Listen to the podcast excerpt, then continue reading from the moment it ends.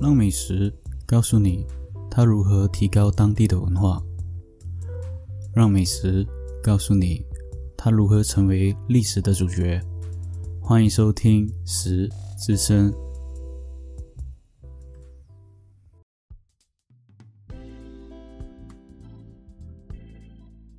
Hello，大家好，欢迎收听《实习生》，我是主持人 Roger。今天我们要说的这一期主题呢，是基本上是在澳门完成了这一期的主题，而且这期的主题也是放了很久，接近有超过半年之久。而在讲这一期主题之前呢，别样汇报最近的情况吧。最近的情况会来的比较忙，因为呃没有收入的支撑，所以在想尽办法如何去。呃，有一个副业，有机会的话会和观众聊聊啦。关于在马来西亚这接近嗯一年的时间，我做了什么，而且嗯想要用另一个方式能继续保留在这个节目，我希望有另外的呃收入，可以方便继续在师生这边，或者是继续在七普那边有不停的更新这个广播。相信到近期来这一年之久，嗯，基本上观众是没有太多的提升，也没有太大的起伏，陆陆续续有在增进一些观众，但是没有达到理想要的那一个观众数量。所以呢，在翻找回之前的资料的时候呢，就翻找到这一期的主题。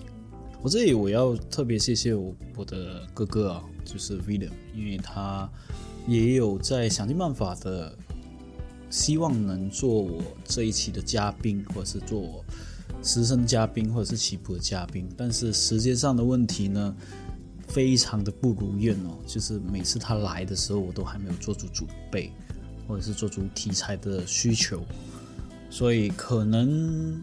近期吧，近期我在想看有什么方法可以邀请到他来做我们实声也好，或者是西铺也好的嘉宾。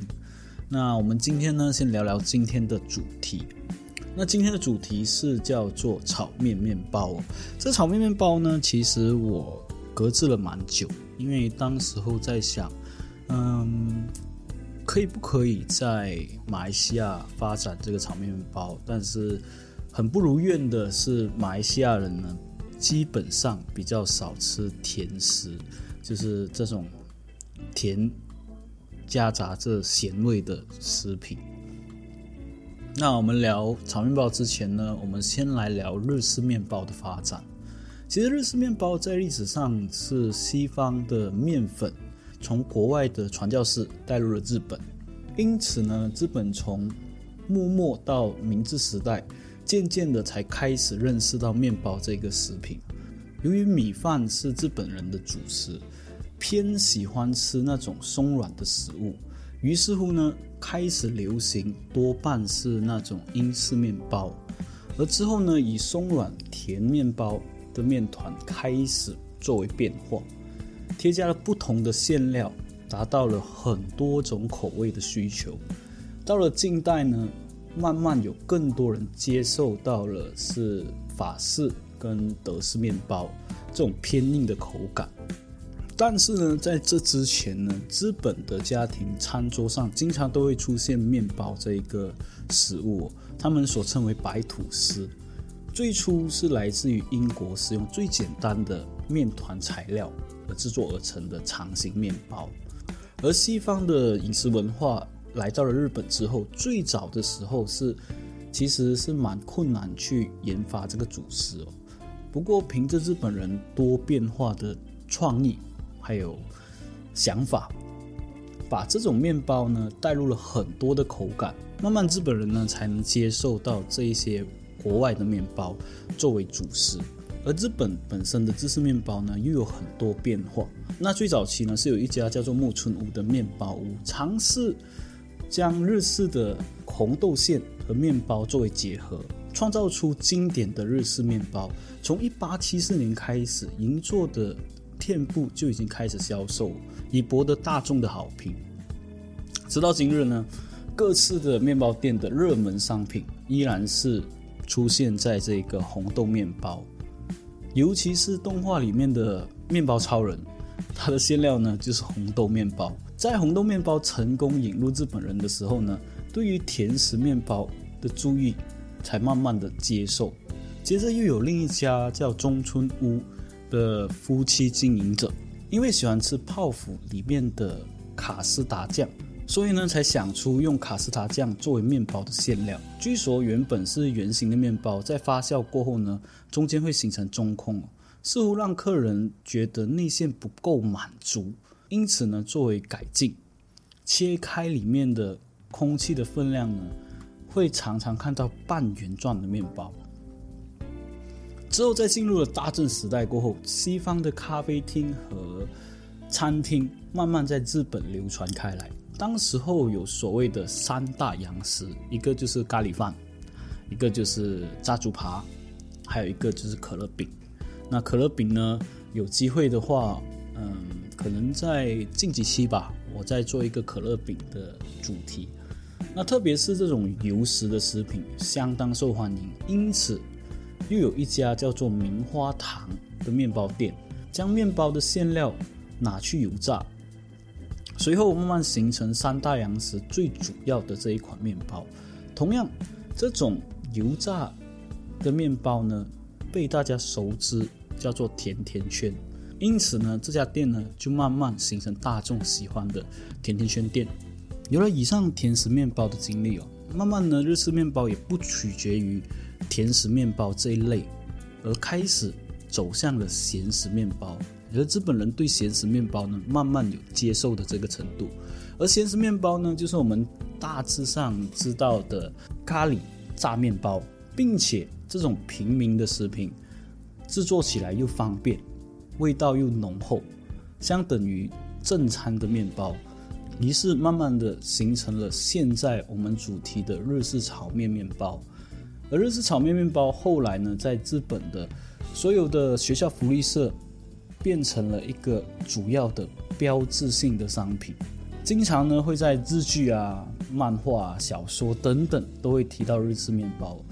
而这里呢要提到日式面包里面有具有代表性的一个甜食面包，起源的说法呢是在一九三零年代，在神户面包店的金生堂所诞生。当时候国外面包师尝试将饼干的面团盖在生面包上。画出了一些条纹，因此而形成了这一个叫做哈密瓜菠萝面包。外表上，它跟香港的菠萝面包呢有一种嗯相似度，但实际上呢，两种是不同的面包，口感上呢也是相当的不一样。那说回炒面面包吧，炒面面包是日本用面包作为料理，顾名思义，将面包裹在面包上面。关于炒面面包这种比较特别的料理呢，有很多的说法。那最早的说法呢，是在一九五零年代，东京的野泽屋已经开始兜售炒面和面包混合在一起的这种日式炒面面包。有趣的是，这种非常奇怪的料理，反而是顾客提出让这个泽野屋。制作而成。当时候的泽野屋呢，它兜售是有炒面跟面包是分开兜售的。但是有顾客就觉得他们很喜欢吃他们家的炒面，还有他们家面包。但是由于时间的紧迫，他们就把两者呢混合在一起吃哦。吃起来过后，他们发现，诶，这种味道相当的特别，也相当的喜欢。于是呢，泽野屋为了群众的需求，一来二去，他发明了这个炒面面包。由于日式炒面的酱汁非常的丰富，为了不让炒面面包变成这种很油腻的食物，面条呢要需求的水分相当的低，这样子吃起来会有比较有那种口感。而面包切开来，旁边呢会涂上一些黄油，隔开这个炒面面包酱汁的作用。顶部呢会加一些红姜或者是蛋黄酱。来做成这一个相当好吃的炒面面包。最后呢，因为各家店有不同独特的酱汁，才成为道地的炒面面包。这样一看来，其实顾客为什么会觉得麻烦呢？因为，嗯，炒面面包它可以站着吃、坐着吃、躺着吃，方便携带，慢慢呢就形成一个火爆的趋势。半个多世纪，炒面面包有独特的魅力哦，感动了不同的时刻。可惜的是，现今的炒面面包主要的野泽屋呢，已经在二零一零年关闭了。而这种炒面面包火爆过后呢，全家、七十一还有罗森这个资本便利商店三巨头，慢慢也看得出炒面面包的这个商业价值。而后来呢，就变成我们所知道的资本的，嗯，便利商店都会购买这些炒面面包。据我所知。我去过日本看的炒面面包呢，他们不止有单单的炒面酱的这个味道，还有不同的口味，还有泡菜口味啊，甚至今天的主题咖喱炒面面包也有形成。那炒面面包的介绍呢，差不多到这里就该结束了。接下来呢，就教你如何料理这一个咖喱炒面面包。那我们开始料理吧。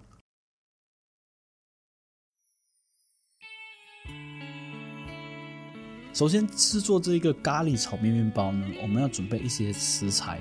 嗯，先准备把这些备料处理好。洋葱八分之一颗切成丁，蒜头一颗切成丁。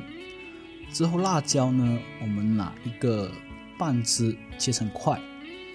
之后热一个锅油，之后倒一个二分之一的石油，开个中火。我们先把我们的面条。放入进去哦。那面条呢？我们这边准备一百二十 gram。把面条放入过后呢，我们再下我们的白酒一大汤匙，翻炒过后再放我们的咖喱粉一大汤匙，之后让面呢和这个咖喱粉均匀的上色，再放上我们的酱油，日式酱油，日式酱油就有两个小汤匙，之后再翻炒。捞出，然后备用。那刚刚我们有说，我们把我们的洋葱啊、蒜头啊、辣椒啊都切成丁、切成块了嘛。然后接下来就要把这一个东西煮好，把这个炒面煮好。我们再热一锅油，再放半小汤匙的油。之后呢，放我们刚刚切好的洋葱、蒜头、辣椒，拿去翻炒。翻炒到有一点香味过后呢，我们加入我们的。猪脚肉，猪脚肉我们准备一个一百二十克，之后撒上一点的盐巴，还有一点的黑胡椒。那我个人建议是撒一个半茶汤匙，之后再翻炒，让猪肉呢炒到有一点上色，就有一点白白的。之后放上我们的咖喱粉两大汤匙，将猪肉跟咖喱粉均匀的上色。过后很重要，准备我们的面粉一汤匙，记得。面粉的部分呢，当你在均匀的炒这个猪肉的时候呢，你不要一次过放下去，因为你一次过放下去呢，你很难让猪肉和咖喱粉混合在这个面粉上。我们尽量的是一边炒一边放，一边翻炒一边放，让咖喱猪肉呢慢慢的分开，还有慢慢的融入在这个酱汁里面。之后呢，要准备我们的柴鱼高汤。柴高汤的部分呢，可以去我之前几集有教如何做做这个柴高汤哦。那柴高汤呢，准备一百 CC 之后倒入，然后翻炒，翻炒到它收汁浓稠为止。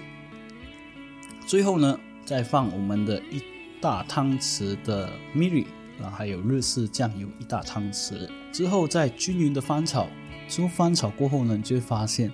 你的猪肉跟咖喱呢融合起来成一个咖喱酱汁哦，而这个咖喱酱汁呢是之后我们要处理咖喱炒面包的最主要的灵魂酱汁。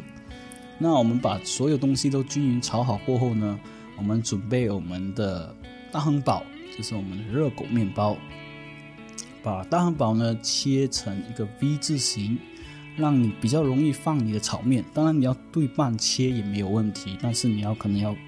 掰一下你的呃大汉堡，切好过后呢，旁边擦上一些黄油，之后呢，把我们刚刚炒好的咖喱炒面放入上去，再淋上我们的咖喱猪肉，最后将我们的美乃滋在面包上拉边，拉完边过后呢，我们的日式咖喱炒面面包就这样形成了。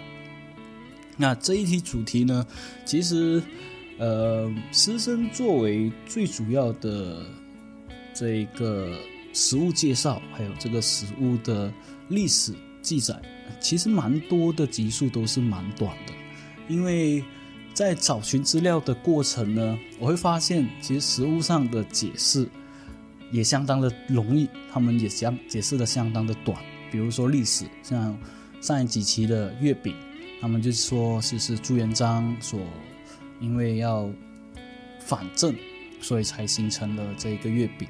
那炒面面包呢，也相当的短，就是基本上就是泽野屋他发明出对顾客满意的这个炒面面包，所以才形成了这个趋势。那今天的节目呢，差不多到这里就该结束了。喜欢我节目的话，欢迎继续收听哦。感谢你的收听，拜拜。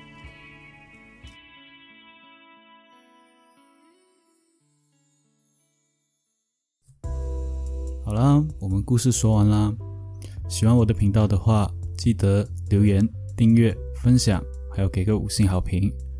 感谢你的收听。